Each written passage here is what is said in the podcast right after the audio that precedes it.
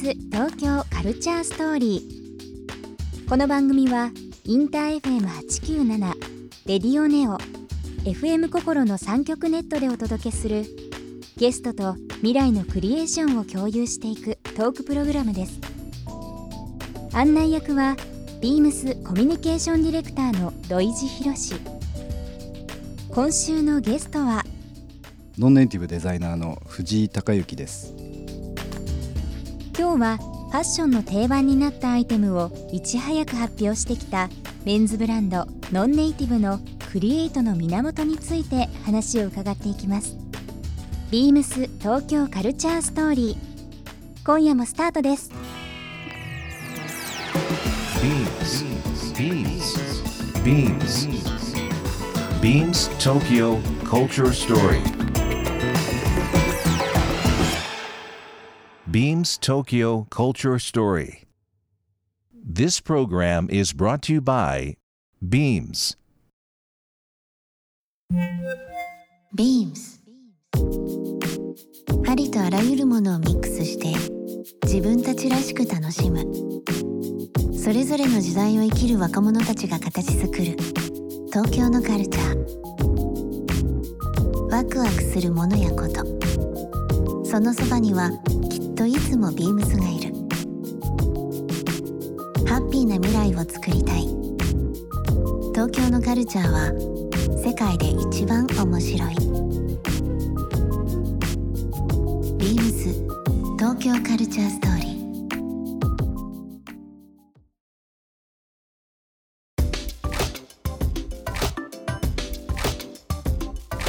さあ今週はですね、えーノンネイティブのデザイナー藤井孝之さんをお迎えしております。こんばんは、こんばんは。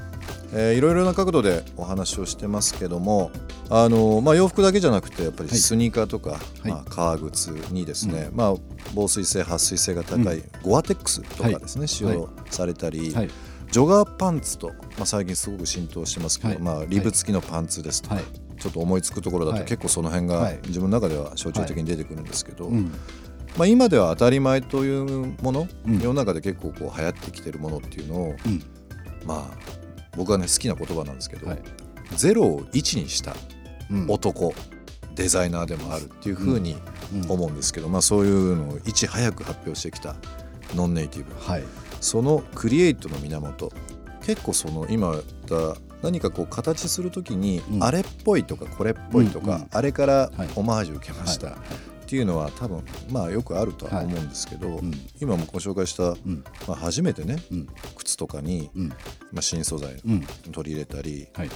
完成されてるものっていうのに、さらにちょっとこう足し算引き算していくっていうのは、まあ、そういうアイデアっていうのは、うん。どっから生まれてくるんですか、アイデアというかまあ普通やっぱりその生活の中でちょっと僕あんまこういう方変ですけどあんま目立ちたくないんですよ。うんこれどうだみたいなファッションがちょっとあんまり自分でするファッションはだけど、まあ、好きじゃなくてとにかくでもちょっと違うよっていうところをどう出すかっていう要は僕がいつもテーマにしてるのはありそうでないものをどう表現するかっていうことで、まあ、表現っていうことよりもこう生活に基づいてるものをどうやって作っていくかその例えばさっきのゴアテックスの話なんですけど、まあ、登山靴は普通じゃないですか、はい。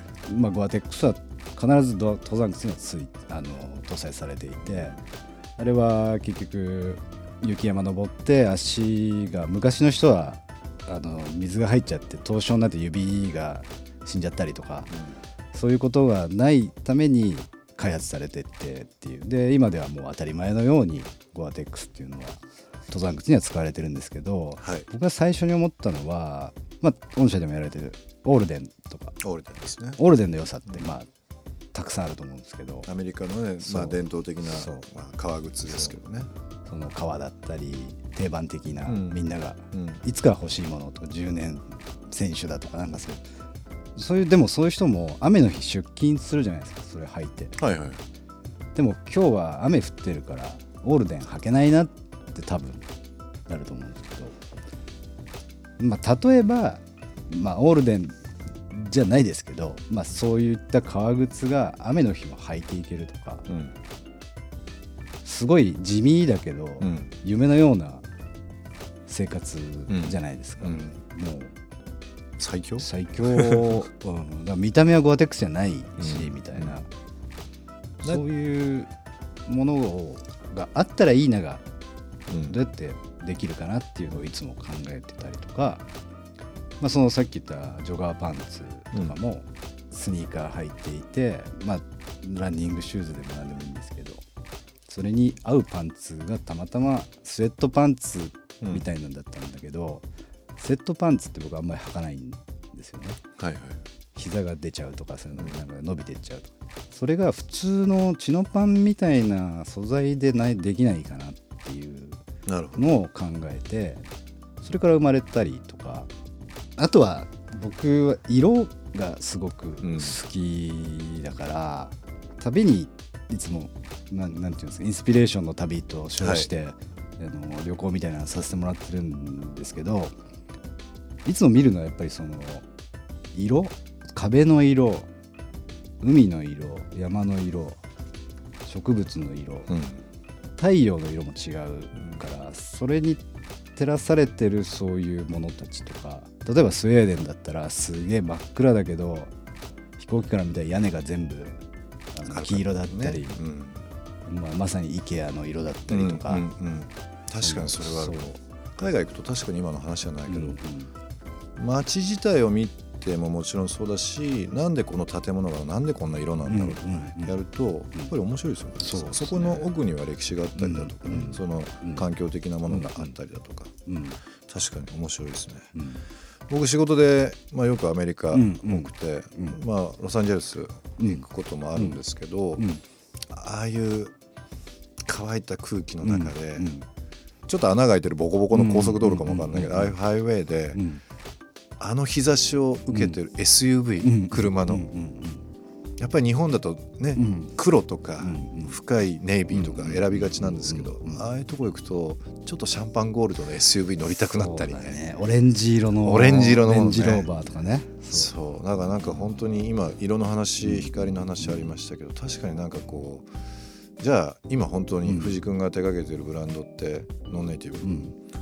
日本のお客さんだけじゃなくて海外の人も。はいはいすごく今注目してるし、実際お店で販売されてるっていうこともあると、まあ、色の感じも、僕結構そのノンネイティブのカラーの一つとして代表的なものとしてやっぱネイビーとかね、うんインディゴ、うんブルーとか、青でもちょっと深みがあるものがあったりだとかっていうのはあると思うんですけど、海外の人って今すごくこう日本を象徴する時にうん。ネイビー、アイブルーとうんいうかありますけど、うん。あとはまあ藤君がすごくいつもものとして、まあ、本人も気づいてると思うんですけどサンドベージュ、はい。ベージュの中でもやっぱサンドベージュっていうのはい。がはい。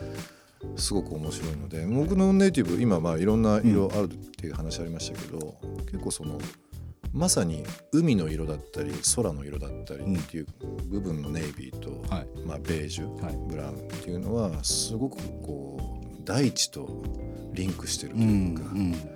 まあ、ブランドはノンネイティブってブランドですけど、はい。すごくこう大きい話ですよ、はい。大きい話かもしれないですけどそういうカラーリングなんだなっていうふうなのね昔からね思ってはいるんですよ。